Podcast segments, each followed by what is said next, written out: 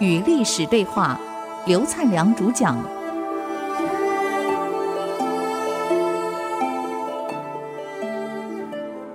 您所收听的节目是《与历史对话》，我是刘灿良。那么我们上一次提到桓玄，桓玄是谁？他是桓温的儿子，统帅大兵直驱建康。当时立功最大的是先锋将军刘牢之。历史上，我想我们都读过这个人。那么刘牢之这个人呢，因为拿下这个健康，他的功劳第一。可是因为人都这样的，兵权太大了，老板会担心的。等到桓玄进入健康以后，就把刘牢之的兵权收回来，作为会稽内史，没有兵权了。这刘老师不服啊，就跟下面商议啊，要要造反，可是下面不同意。这人刘老师那闷闷不乐，最后上吊自杀，愚蠢。人有时候是这样的，为了某些权利欲望得不到，上吊了。哎呀，真可惜呀、那么桓玄刚刚到了京城，很多这个官员很奇怪，像董卓刚到长安的时候也做得不错啊，刚开始也不错啊，后来变掉了。这个为什么人就不会从历史中去吸取各种教训？这个桓玄扮演的角色，居然后来像董卓一样啊！他刚到京城一的时候呢，还不错，罢黜所的奸佞，所有奸佞之徒全部罢黜，该处分的该处分，该砍的砍，该杀的杀，该双规的双规。那么开始提拔贤良人才，对老百姓呢，生活开始关注，改善人民生活，发展经济，整顿部队，对各地方官吏考核。不行的，把除掉。所以整个政治上变成一片，哇呀，好像焕然一新。所以海内外的一片欢腾啊，以为政局从此可以安定了，竟有救了。可问题才稳定下来，人就这样糟糕了，一稳定就自得意满了，跟司马道子没两样。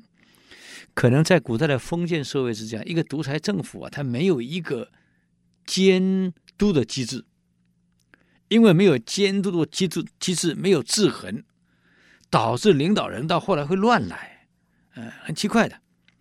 所以古代的封建社会只能靠领导人自己对自己的约束更管理自己，否则到后来都出了问题，嗯。那么缺乏管理自主的司法体系来来监督的话，这个桓玄呢，就步入了司马道子或者前面的什么司马德安啊、司马曜啊，完全一样，就沉迷在酒色财气里面了。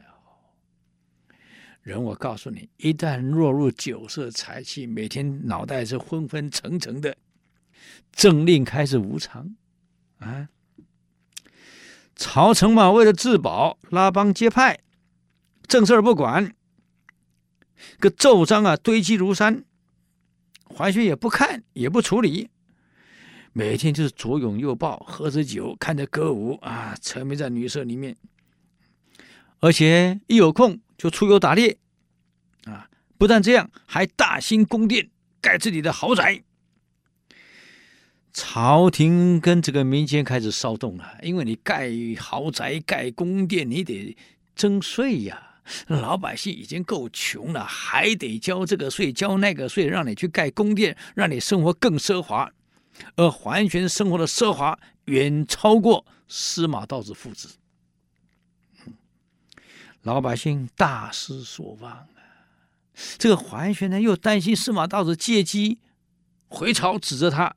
就派人干脆把司马道子也毒死了，所以他等于杀了司马元显这个儿子，又毒死了老子司马道子。那么刘牢之呢？虽然已经自缢身亡了，可他手下有个大将叫刘豫，啊，富裕的裕，裕隆汽车的裕。我想这个人各位大大家听众都很熟了。后来篡这个晋，把晋给灭掉的，就这位老兄。这刘裕呢也很有意思啊，好像这些开国君主啊，出生都很辛苦的啊。他一出生啊，父亲就病死了。那么母亲呢，因为贫穷难熬啊，没有人。古代是这样啊，古代没有男人以后，这个女人很可怜，又没土地，又没商业，又不能上班。像现在我们可以到竹科上班，带养养自己孩子。以前妇女一旦老公没了，哪上班？